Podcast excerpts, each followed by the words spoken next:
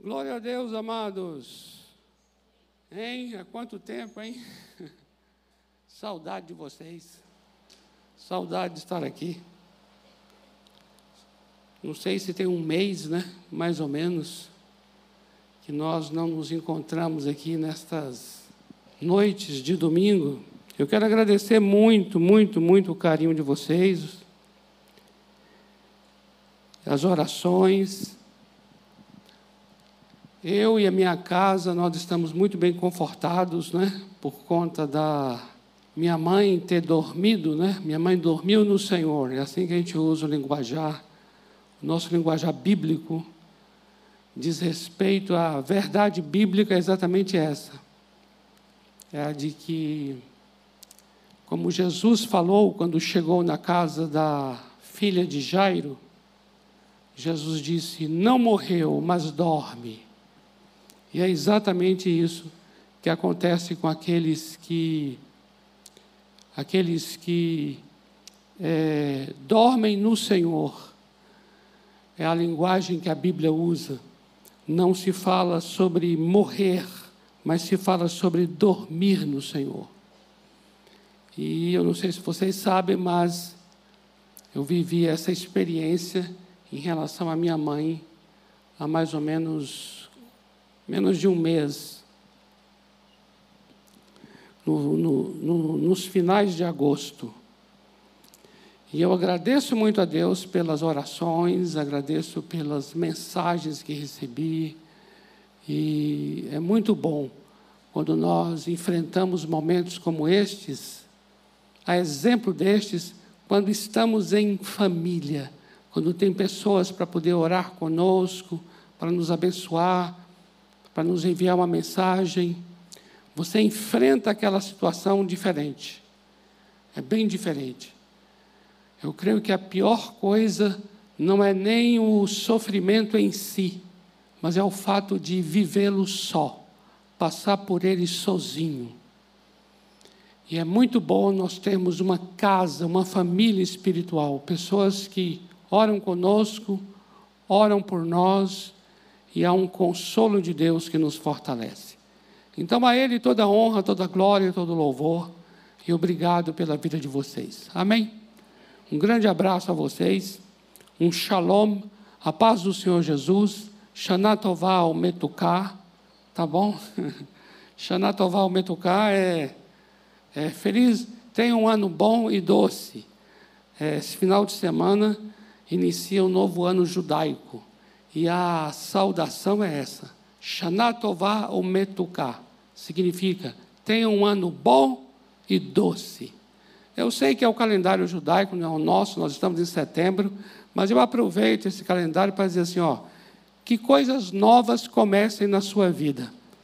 Que a sua vida passe por um renovo, que haja mudanças, que haja o fim de ciclos e o início de novos ciclos. Em nome de Jesus. Amém? Queridos, nós estamos nesse mês de setembro, nosso mês de missões. Missões. Tivemos na semana passada o nosso congresso de missões, e o mês todo é um mês em que chamamos a atenção para essa palavra, missões. E o nosso tema é este aqui, ó. Louvem-te todos os povos. Salmo 67. Veja aqui as imagens que estão aí né, nessa tela. Você tem pessoas aí de várias tribos, línguas e nações. E a declaração é essa: louvem-te todos os povos.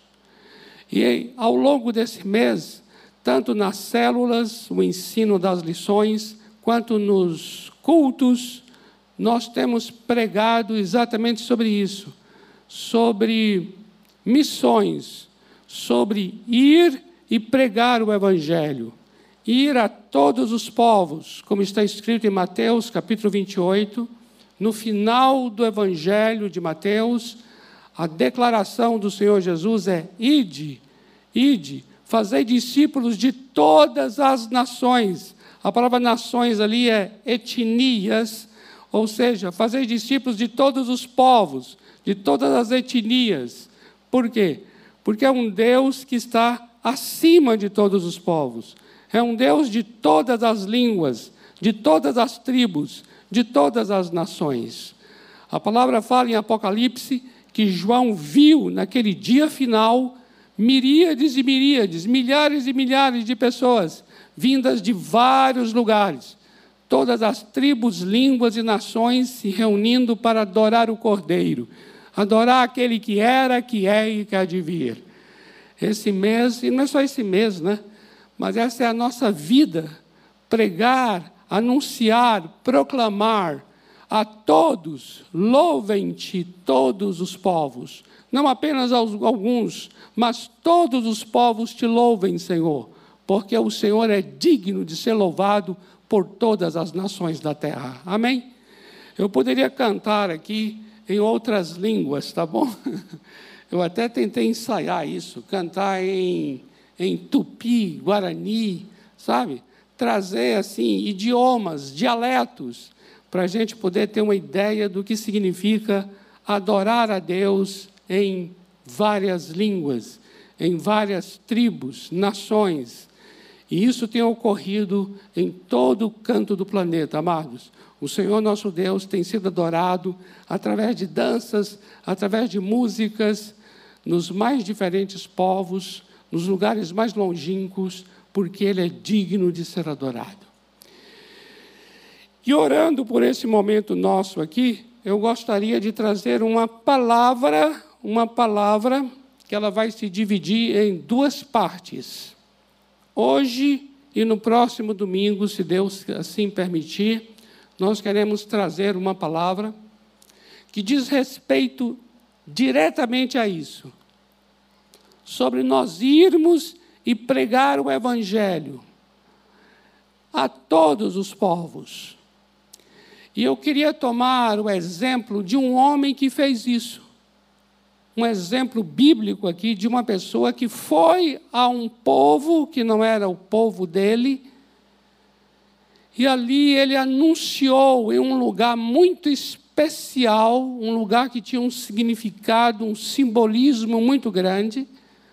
Simbolismo esse que não só se aplica para a época deste pregador, mas também se aplica para os nossos dias, e é aí que vai fazer sentido trazer a palavra, porque diz respeito a uma mensagem que não só vale para aquele momento quando foi pregada, mas é uma palavra que vale para o dia de hoje, para os dias que nós estamos vivendo. Eu me refiro à segunda viagem missionária do apóstolo Paulo em Atos, capítulo 17, eu gostaria que você abrisse sua Bíblia aí, por favor, em Atos, capítulo 17.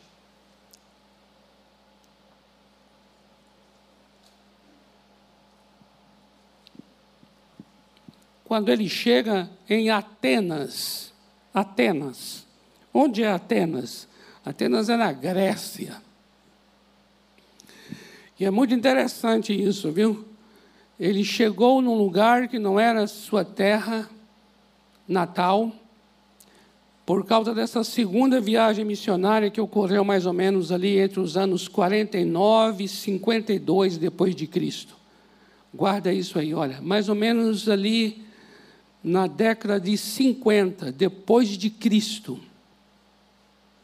Foi quando Paulo, na sua segunda viagem missionária, saindo já da, da área da Ásia, da Ásia Menor, que é conhecida hoje como Turquia, e ele já entrando assim, já no território europeu, ele foi para Filipos, depois ele foi para Bereia, e depois ele chegou em Atenas, na Grécia.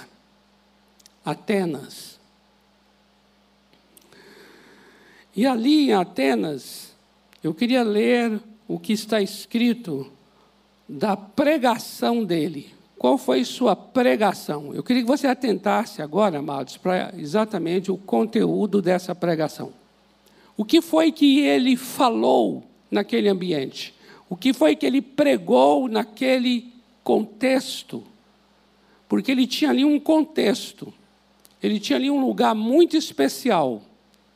E por conta daquele lugar, ele trouxe essa mensagem no capítulo 17, dos versículos 24 até o versículo 31. Eu queria ler com vocês Atos 17, de 24 a 31, que diz assim: O Deus que fez o mundo e tudo o que nele existe, sendo ele Senhor do céu e da terra, não habita em santuários feitos por mãos humanas, nem é servido por mãos humanas, como se de alguma coisa precisasse. Pois Ele mesmo é quem a todos dá vida, respiração e tudo mais. De um só fez toda a raça humana para habitar sobre toda a face da terra havendo fixado os tempos previamente estabelecidos e os limites da sua habitação, para buscarem a Deus, se porventura tateando possam achar, bem que não está longe de cada um de nós, porque nele vivemos e nos movemos e existimos, como alguns dos vossos poetas têm dito, porque dele também somos geração. Sendo, pois, geração de Deus, não devemos pensar que a divindade é semelhante ao ouro, à prata ou à pedra, trabalhados pela arte e imaginação do homem. Ora, não levou Deus em conta os tempos da ignorância. Agora, porém, notifica aos homens que todos, em toda parte, se arrependam porquanto estabeleceu um dia em que há de julgar o mundo com justiça, por meio de um varão que destinou e apresentou diante de todos, ressuscitando-o dentre os mortos. Amém? Essa foi a pregação de Paulo naquele lugar. Que lugar foi esse? Primeiro já falamos, foi em Atenas. Atenas, bem no centro, no coração do mundo helênico, o mundo grego, o mundo que formou não somente aquela época, mas formou toda uma civilização até os dias de hoje. Eu diria que os dias de hoje nós somos muito marcados e trazemos um legado muito forte, uma influência muito grande do mundo greco-romano, principalmente o mundo grego, no que diz respeito à mentalidade, à maneira de pensar nossa. Agora veja como é que é muito interessante, porque ali naquela cidade Paulo ficou aguardando chegar Silas e Timóteo, que havia se afastado, e ele ficou ali aguardando a chegada dos seus companheiros de missão. Enquanto ele aguardava, enquanto ele aguardava, ele observou que aquele, aquele ambiente ali era predominantemente religioso. É essa expressão que é usada aqui em Atos 17, a partir do versículo 16. Você começa a observar que Paulo começa a ficar inquieto. Diz a Bíblia que ele ficou incomodado, porque ele olhou o ambiente assim e ele viu uma religiosidade muito grande através das imagens, das figuras, das construções que estavam ali em toda Atenas. E ele começou então a pregar, pregar nas sinagogas. E ele também começou a pregar fora da sinagoga. Paulo era alguém que não era somente voltado para o judeu da sinagoga, mas ele também era voltado para o gentil que estava passando pela rua. E é interessante, amados, que Paulo vai se deparar com uma realidade naquele lugar que está aqui no versículo 16. Queria que você atentasse aí em Atos 17, versículo 16, onde ele vai dizer assim que havia uma presença idólatra, uma idolatria muito grande naquele local. Ele observou uma idolatria naquele lugar muito grande. Havia uma veneração a imagens construídas. E ele observou algo muito interessante, sabe o quê? O seguinte, que eram tantos deuses que eles construíam um altar para, para, para diferentes deuses, e havia uma imagem, sempre uma imagem de representação daquela divindade. E ele notou, ele notou que havia um, um altar que não estava para Deus nenhum. Não tinha imagem, não tinha escultura, não tinha nada ali. E ele, e ele, ele, ele viu o que é que estava escrito ali em relação àquela, àquele, àquele espaço. Estava escrito assim: ao Deus desconhecido. Presta atenção nisso aqui. Ele notou então que eram os nomes, olha só, haviam nominado tantos deuses, mas eles eram tão religiosos que eles pensaram assim: ah, pode ser que tenha algum deus aí que a gente nem conheça. E aí eles criaram então um altar onde não havia imagem nenhuma, onde não havia é, nenhuma figura, onde não havia ali nenhuma escultura, e ali estava escrito: ao Deus desconhecido. Aquele lugar, aquele lugar é, era tão era tão forte a religião, o conceito de, de construir, fazer algo, porque as figuras e as imagens expressam aquilo que nós somos capazes de, de elaborar, de fazer com a nossa imaginação era algo tão forte que aquilo que havia um altar em que eles não conseguiram não conseguiram desenhar nada, construir nada, e por isso era ao Deus desconhecido.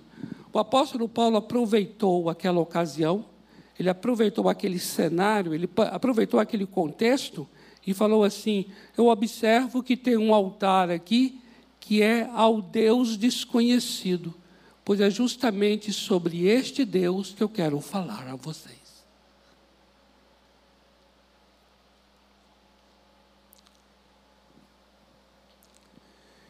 E aí ele é levado, quando ele começa a falar, quando ele começa a falar,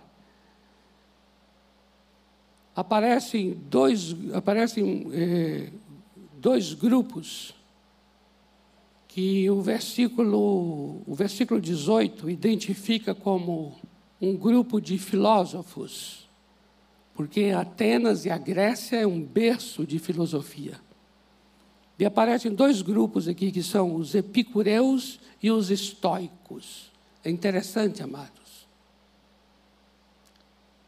Então, nós temos aqui um ambiente que é formado por muitos deuses e muitos filósofos, os epicureus e os estoicos. E eles começam a, a ter aquele momento de conflito, aquele momento de. começam a, a dialogar com Paulo. E começam a observar o que Paulo estava dizendo. Eles não conseguiam compreender o que Paulo estava querendo falar. Eles então todos eles aí reúnem, chamam Paulo para um local que seria um local específico para tratar dessas questões. E esse lugar é chamado de Areópago. O que é o Areópago? Literalmente, o Areópago é chamado de a colina de Marte. E o que é esse lugar? Esse lugar é um lugar alto, como se fosse uma grande tribuna, porque ali é um tribunal de justiça, onde se reúnem os juízes da cidade. Mas também ali se reúnem os filósofos.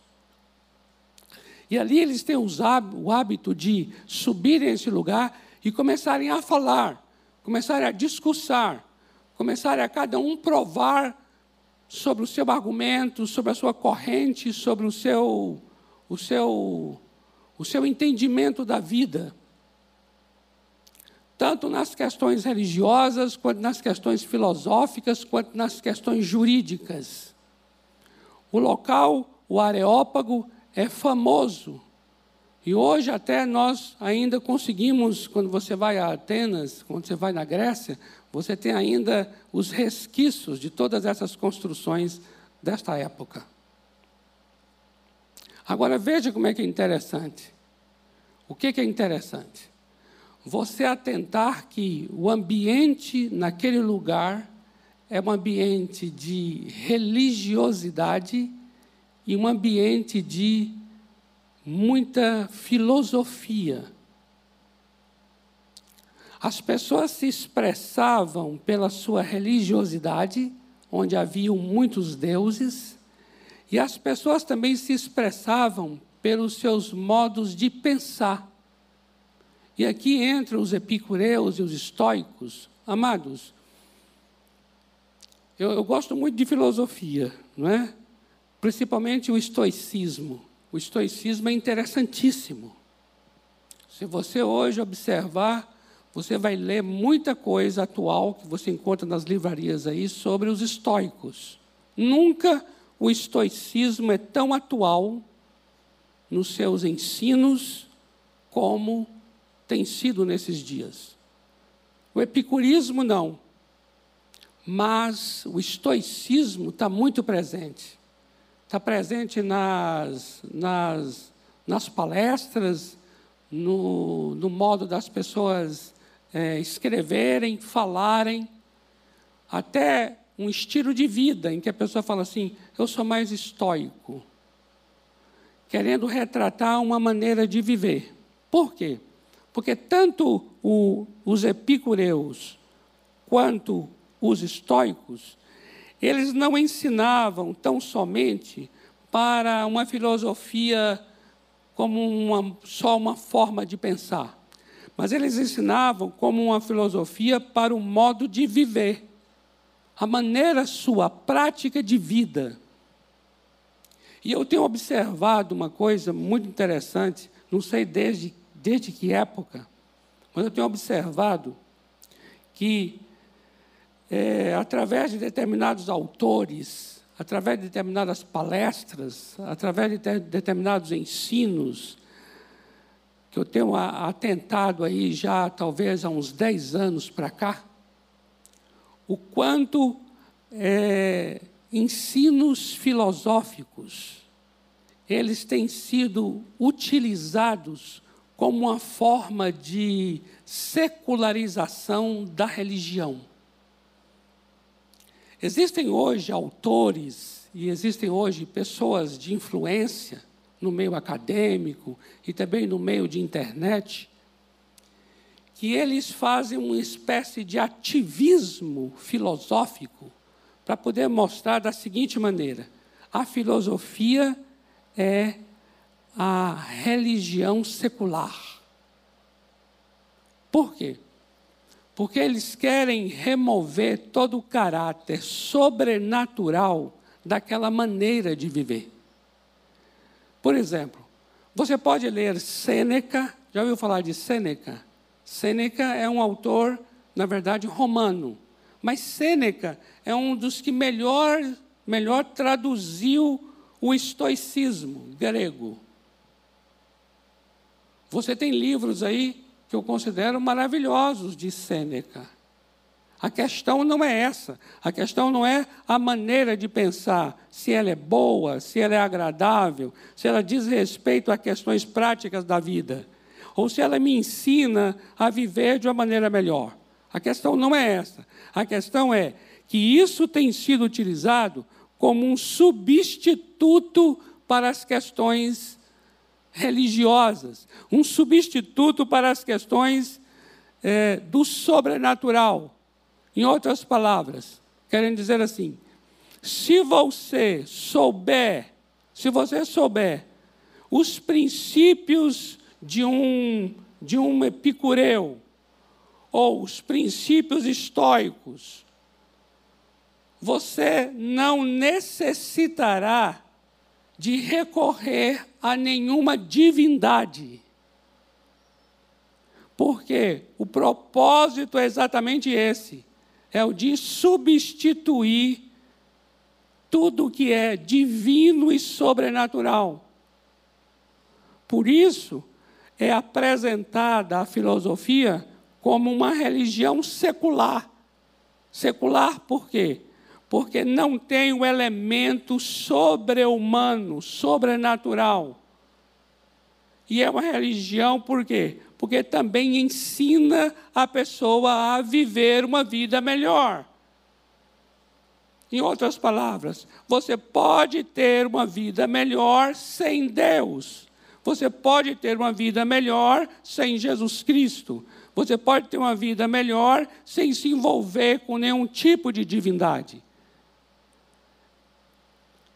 Essa não é a proposta de Epicuro, né? lá no seu início, né? apesar de ele ser muito materialista na sua maneira de pensar, Epicuro é coisa de 300 anos antes de Cristo. E também essa não é a ideia original de Zenon. Zenon foi o, o pai do estoicismo, também nesse mesmo período. Não é. Mas tem sido hoje utilizado todo esse modo de pensar, todos esses ensinamentos têm sido utilizados como substitutos de qualquer experiência sobrenatural.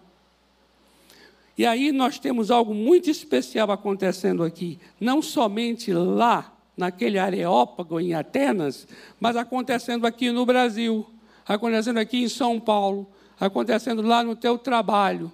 E o que é está acontecendo? É assim: nós estamos cercados de uma religiosidade muito grande, cujo objetivo é substituir Deus vários deuses para substituir Deus.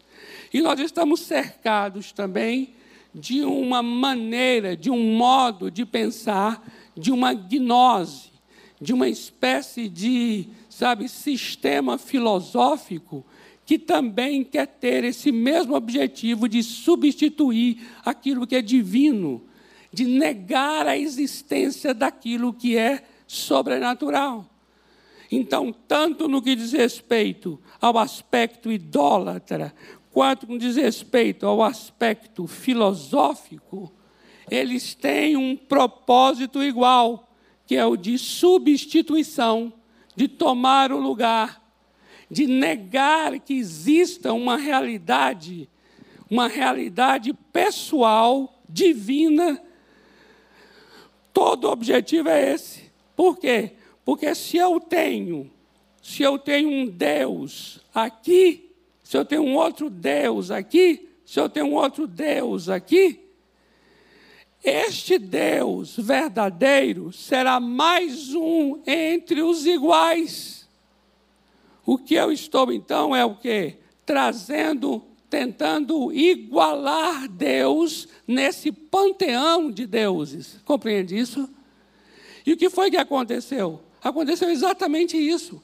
Hoje, quando se fala em cristianismo, quando se fala em igreja, quando se fala em Deus de Israel, quando se fala em Jesus Cristo, hoje é interpretado isso como sendo mais um entre todos que existem. Porque a pessoa vai chegar e dizer assim: ah, tem este aí que você acredita, mas eu tenho um meu aqui que eu acredito. E aquele outro lá já tem um outro diferente que ele também acredita. E o outro tem um outro que ele também acredita. Logo, este Deus que nós estamos nos referindo aqui se torna um Deus que é equalizado, ele é igualado, ele é colocado no mesmo nível dos demais. E quando eu estou agora fazendo uma instrumentalização do epicurismo, quando eu estou fazendo uma instrumentalização do estoicismo, para poder fazer com que você tenha uma vida melhor, e dizer a você assim: olha, se você aprender esses princípios estoicos, você não precisa do Evangelho, você não precisa de igreja, você não precisa de nada dogmático, você não precisa de ensino de dogmas, porque a igreja sempre tem essa imagem de que o que ela ensina é dogmático, é uma imposição. O que ela ensina é como se fosse uma, uma forma de viver exclusivista, autoritária. Você não precisa mais disso, porque há como você viver bem sem a necessidade de Deus ou de deuses.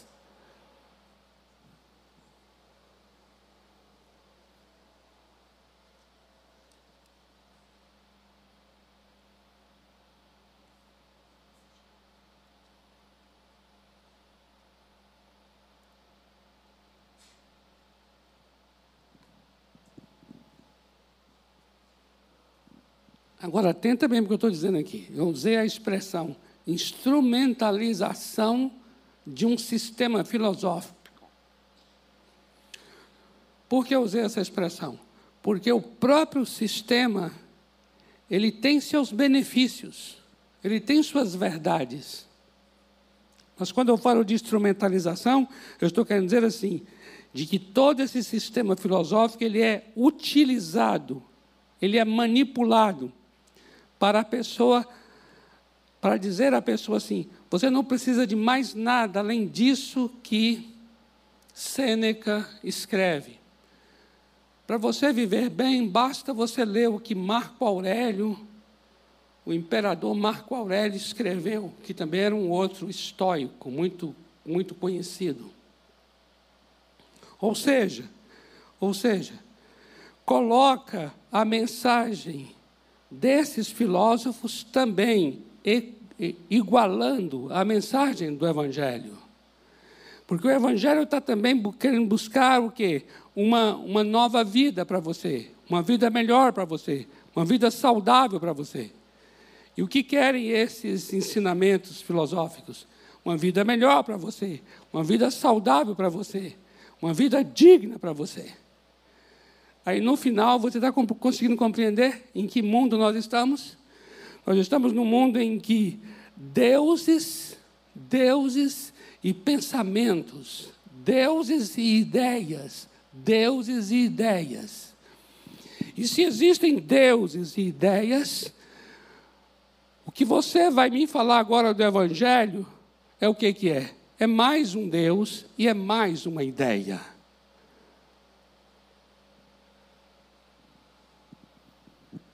Em que, em que o que você vai dizer é diferente do que já existe? Compreende isso que eu estou dizendo? Vocês estão compreendendo?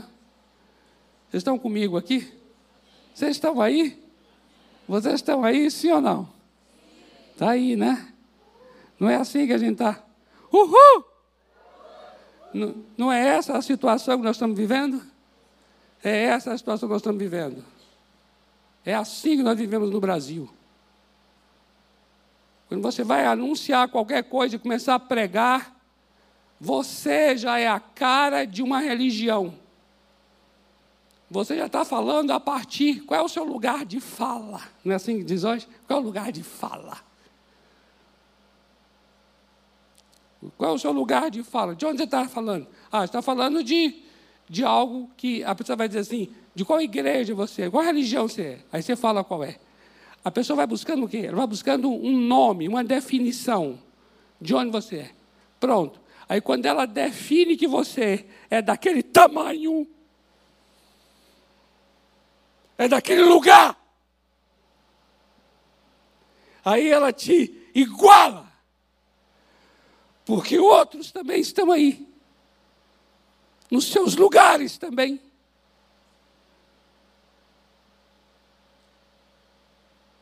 E aí? Esse cristianismo é mais um no meio dos ismos que são tantos: judaísmo, confucionismo, budismo, islamismo, cristianismo. Pronto.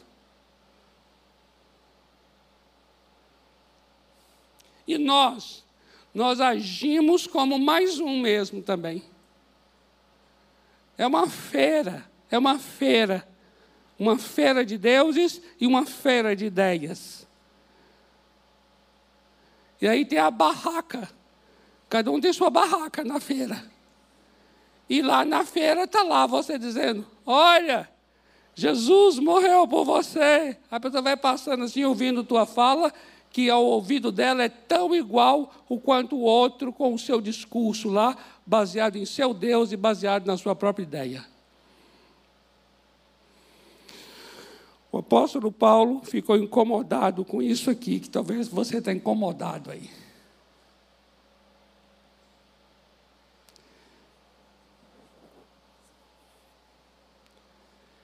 Ele ficou incomodado com aquilo. Por quê? Porque o apóstolo Paulo ele vinha de uma ele vinha de experiências com um Deus que para ele é um Deus fora da curva.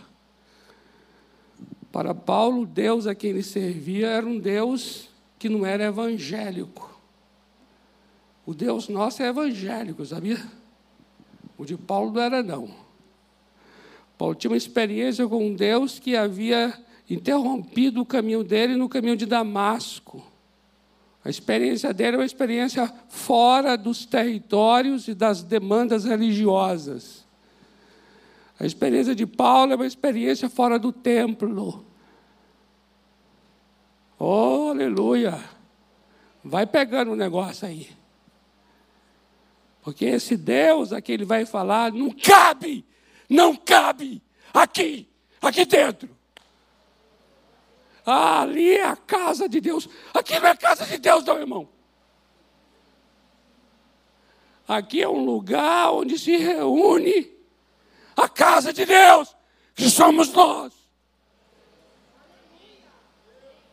A igreja está lá na Domingos de Moraes, 1100. Amados, a igreja está em Domingos de Moraes, 1100, por enquanto. Daqui a pouco termina o culto. E aí a igreja vai espalhar. A gente não vai saber para onde ela foi, onde não tem endereço, não tem rua e não tem número.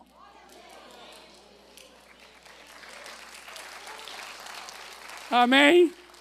Amém? Amados, eu vou dizer uma coisa a você. A gente não suporta esse Deus, não. A gente é religioso pra caramba.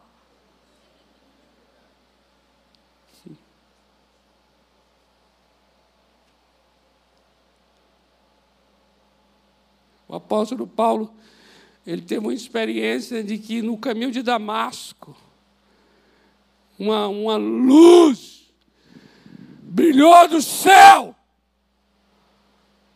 Não foi durante uma pregação de um pastor da igreja presbiteriana, porque aí já, aí já fica um Deus presbiteriano. Conforme é o mensageiro, assim já vai definindo a identidade. E Deus vai ficando do tamanho daquela identidade.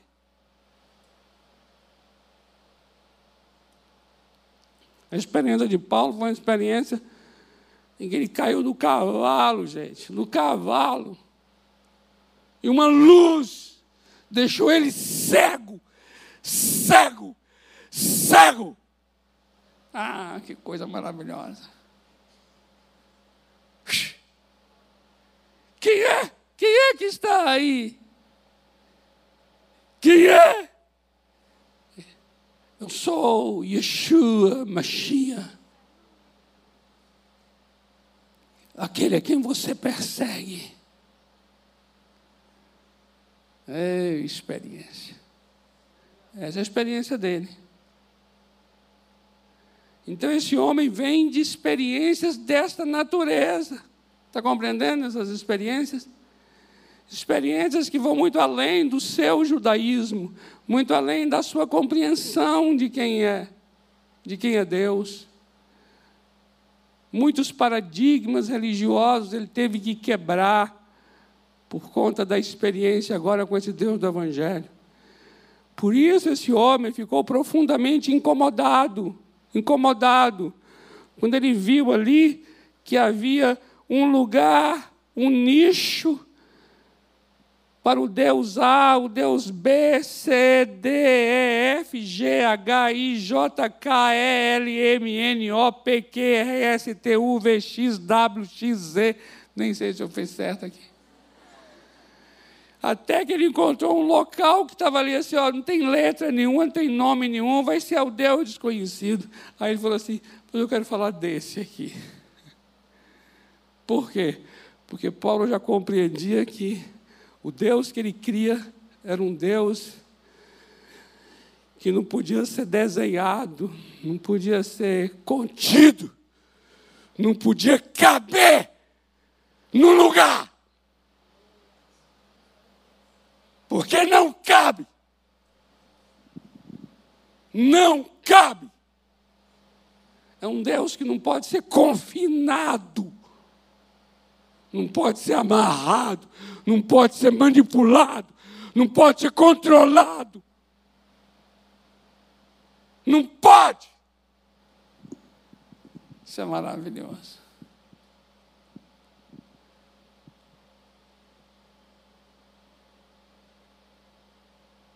Aí ele encontra os epicureus e os estoicos, mostrando ali para ele como é que se deve viver uma vida boa, uma vida reta, uma vida para buscar a felicidade. A felicidade se baseia naquilo que dá prazer. Isso era o ensino dos epicureus. A vida segue a natureza. Esse era o grande mote dos estoicos. E ali, Paulo, se deparando com aquele ensino, ele ficou incomodado para dizer assim: não é isso aqui que me define, não é isso aqui que me determina, não é essa maneira de viver para a qual nasci. Ele fica profundamente incomodado com os deuses e com as ideias, com os filósofos e com os idólatras. E por conta desse incômodo, ele diz: Eu quero proclamar a vocês o Deus desconhecido. E ele começa então a falar do Deus desconhecido aqui no verso 24. Aí você viu que a gente precisa da semana que vem e até da outra semana também, da outra semana. que não vai dar, né? Aí ele começa a anunciar o Deus desconhecido. E ele começa a anunciar o Deus desconhecido com o versículo 24. Ele diz assim: O Deus que fez o mundo Hein? O Deus que fez o mundo.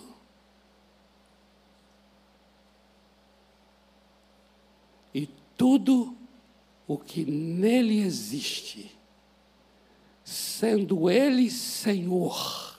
Observa, o Deus que fez o mundo. Olha onde Paulo começa. O Deus que fez o mundo, Ele é o Criador. Ele não é uma criatura. Existe um Deus pessoal que está por trás da existência de toda obra criada. Presta atenção nisso aqui. Existe uma razão pessoal por trás de toda obra criada. Não é algo impessoal. Não é simplesmente uma luz não é simplesmente uma energia. Não existe essa coisa de impessoalidade. Não, existe algo pessoal.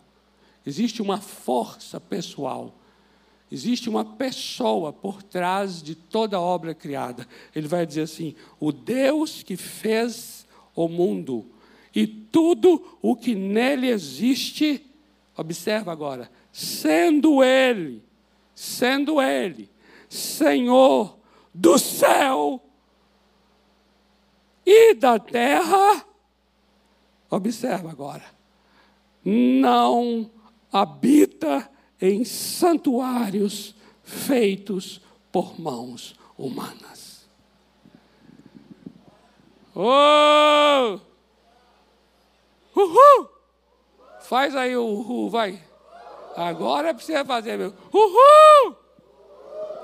Então veja, observa agora aqui, observa o que ele já vai quebrando agora aqui. Ele, ele vem agora com uma proclamação que vai ser um martelo. Essa proclamação dele é um martelo, é uma marreta que vai agora quebrando. O Deus que fez o mundo e tudo que nele há, sendo Senhor do céu e da terra, não habita em templos feitos por mãos humanas.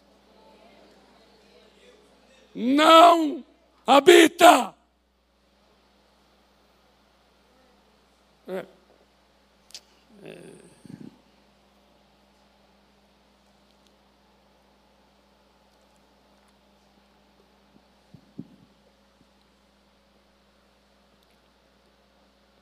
Amado, a gente, a gente não suporta isso. Sabe por quê? Porque a gente só suporta aquilo que a gente dá nome e que a gente controla. É assim o ser humano. É assim eu e você. A gente fica profundamente incomodado quando a coisa não, não cabe dentro do que a gente a gente fez. Mãos humanas está aqui muito forte. Mãos humanas, ou seja, essa obra que eu fiz. Eu fiz porque aqueles deuses ali precisaram de mãos humanas para as pessoas fazerem as imagens que estavam ali.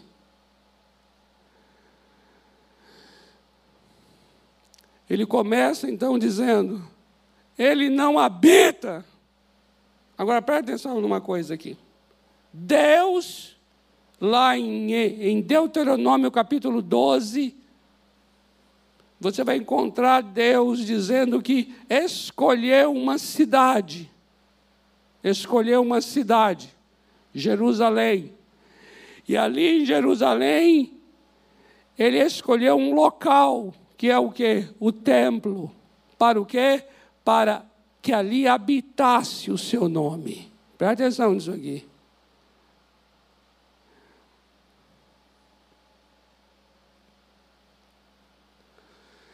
O que isso então implica dizer?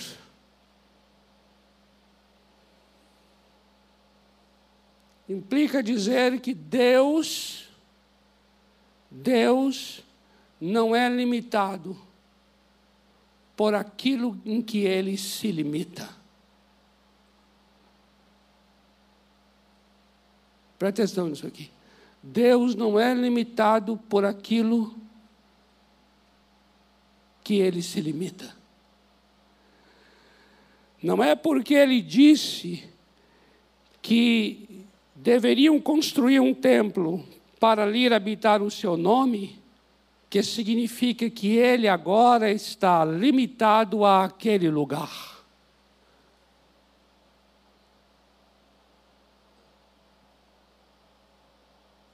E essa é a ilusão que eu e você tem. Porque isso é uma ilusão de achar que porque este local aqui foi feito para Deus habitar, significa que Deus é do tamanho desse lugar.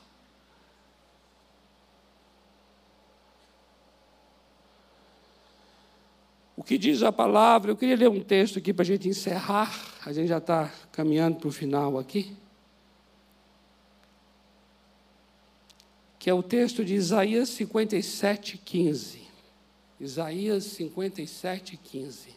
Que vai dizer assim: Porque assim diz o alto, o sublime, que habita a eternidade, o qual tem o nome de santo habito no alto e santo lugar, mas habito também com o contrito e abatido de espírito, para vivificar o espírito dos abatidos e vivificar o coração dos contritos. O Deus, o Deus que não habita em templos feitos por mãos humanas, é o Deus que habita num coração contrito e quebrantado. Amém?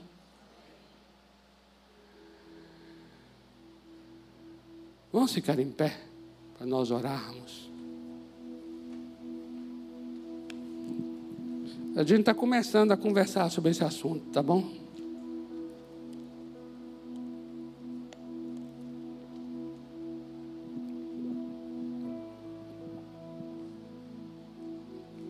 Porque a proclamação de Paulo aqui em Atos 17, ela é paradigmática. Ela é um paradigma, ela nos ensina, é um modelo. Para mim e para você, para nós compartilharmos. E o modelo é dessa forma: começa em quem Deus é, nessa identidade inominável que Ele possui o Deus que não se controla. Por quê? Porque quando você entende que Deus é um Deus que está acima do que você é capaz de fazer, Ele não habita no que você construiu, e Ele não é servido pelas suas mãos, não é pelo que você faz. Quando você reconhece primeiramente isso, aí você vai ter que se sujeitar ao que ele determinou.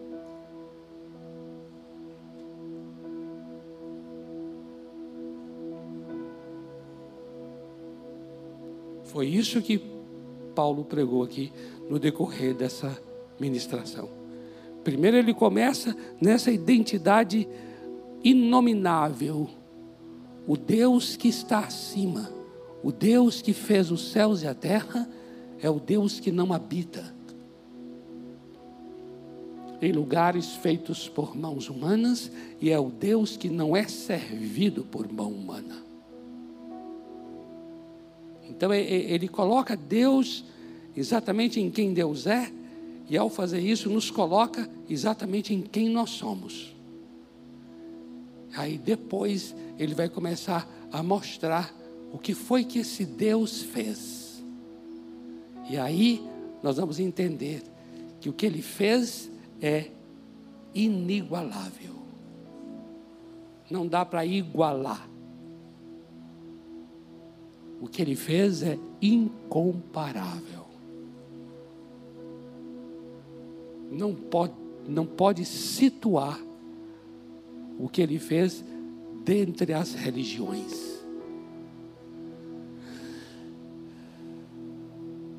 E não dá para situar o que ele ensinou dentre as várias ideias. A exclusividade do que Deus faz e a exclusividade do que Deus diz está relacionada a quem Deus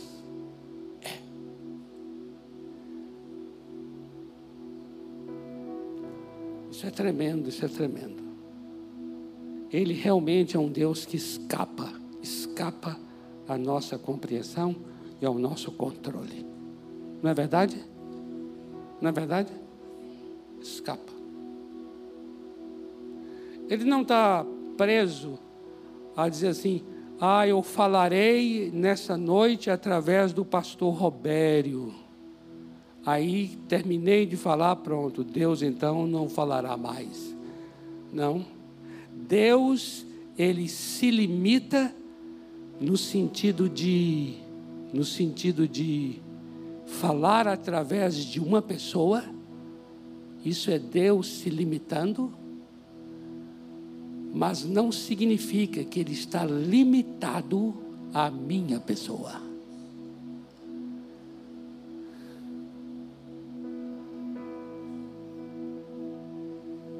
Você vai aqui agora pegar teu carro ou pegar teu metrô ou andar a pé, e aí ele vai, começa a falar ao teu coração, mas você chora ali, quebranta, fala: Deus, tu estás falando comigo agora aqui, exatamente nesse lugar, exatamente nesse lugar.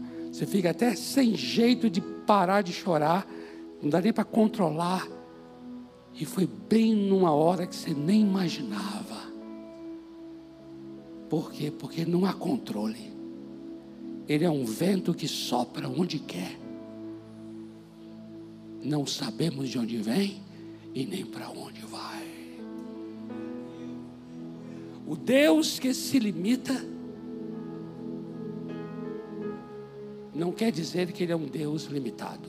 Está compreendendo isso? Não idolatre o local, porque Ele vai botar para baixo esse lugar. A gente é assim, né? A gente chega e fala: Oh, ali é, é para Deus. Aí já começa a adorar aquele. Por causa dessa coisa de idólatra nossa. Aí Deus vai e escapa aquilo.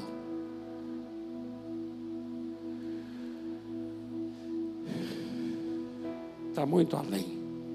Muito além. E eu quero aqui dizer uma coisa a você, em nome de Jesus. Esse Deus, que é um Deus inominável, incontrolável, habita num coração contrito.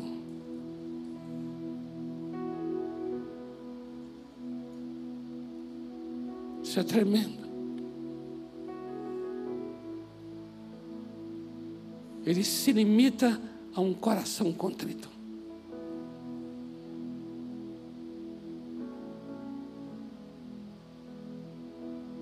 Por isso é que passa alguém lá fora, um coração sedento e contrito, que não sabe nada de Bíblia, mas sabe tudo de sede e fome de Deus.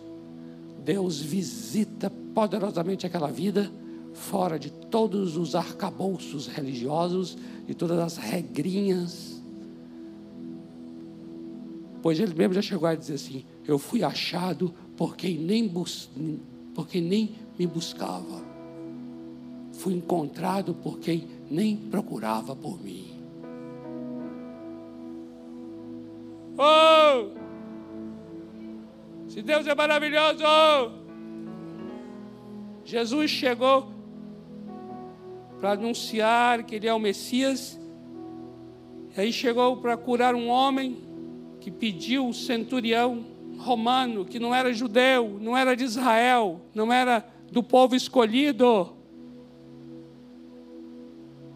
Aquele homem tinha um servo dele que estava paralítico, enfermo.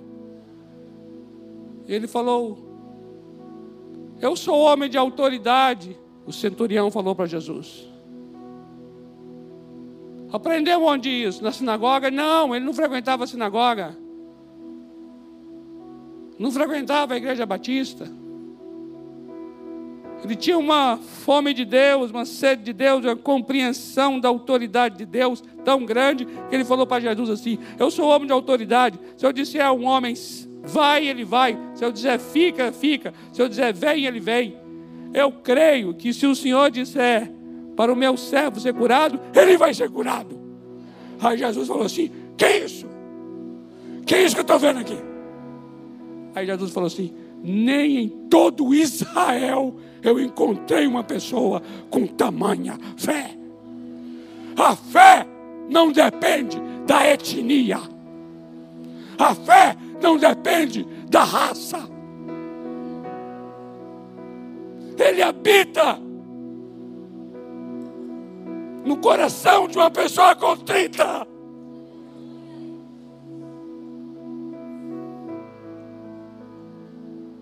É tremendo esse nosso Deus.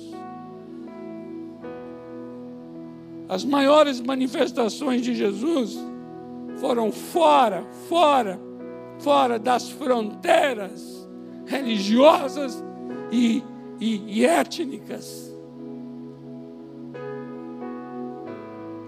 As maiores manifestações da misericórdia, do amor e do poder de Jesus foram sempre fora, além das fronteiras raciais. Por quê?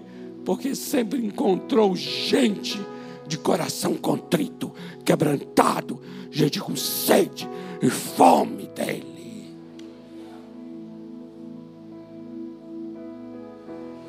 Uou!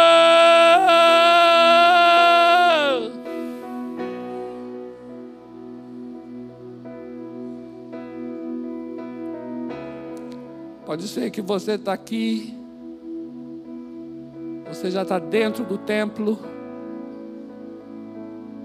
mas teu coração não está mais ardendo por Deus, teu coração não tem mais, não busca mais, teu coração não tem, sabe? Você talvez é uma pessoa só da experiência dentro do templo,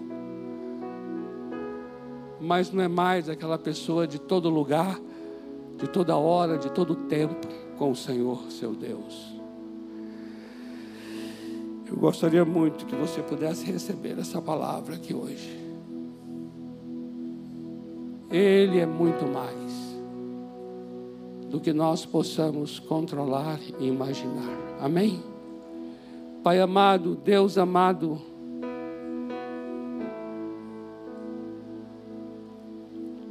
nós te damos graças. Tu és o Deus de todos os povos, o Deus de todas as nações. Tu és o Deus de todos os povos e nações. Tu és o Deus que fez o mundo e tudo que nele há, Senhor do céu e da terra. Não habita em templo feito por mãos humanas, mas habita no coração quebrantado e contrito. Por isso eu oro aqui nesta noite, Senhor Deus manifesta-te, manifesta-te, para além, para além do que a gente possa controlar, manifesta-te para além do que a gente possa imaginar, faz uma grande obra, faz algo tremendo, que tenha teu selo, que tenha tua assinatura, que tenha tua marca, que Deus nenhum é capaz de fazer divindade nenhuma é capaz de fazer. Faz uma obra, uma transformação que filosofia nenhuma é capaz de alcançar. Bendito Deus! Rompa mesmo com os nossos paradigmas religiosos, com as nossas ideias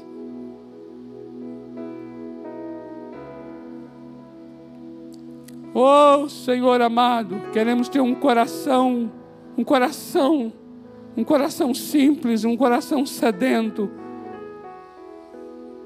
um coração voltado para Ti, um coração que quer te conhecer, te conhecer, te conhecer. Com os meus irmãos aqui, Senhor, nesta noite eu digo, Pai, Pai, eu quero aprender a andar contigo. Encontre em mim um homem de coração puro, de coração sedento, de coração faminto. Encontre em mim um homem de coração humilde, de coração quebrantado e contrito. E assim também com cada um neste lugar, com cada um que nos ouve aqui em lugares tão remotos, tão distantes Tu és o Deus de perto, o Deus de longe, o Deus de todos os povos. Manifesta-te em nosso meio, de uma maneira que a nossa mente seja profundamente renovada. Vem, Senhor. Ó oh, Deus tremendo, Deus tremendo, ajuda-nos a te conhecer melhor. Em nome do Senhor Jesus Cristo. Amém e amém. Amém, amado. Aleluia. O Senhor te abençoe. O Senhor te guarde. O Senhor faça resplandecer o rosto dele sobre você. Tenha misericórdia de você e te dê a paz. E até até o piquenique do povo no sábado e até domingo que vem, se Deus quiser, para nós continuarmos a compartilhar sobre o Deus desconhecido. Dê um abraço aí quem está próximo de você. Obrigado aos amados de casa. O Senhor abençoe vocês onde vocês estiverem.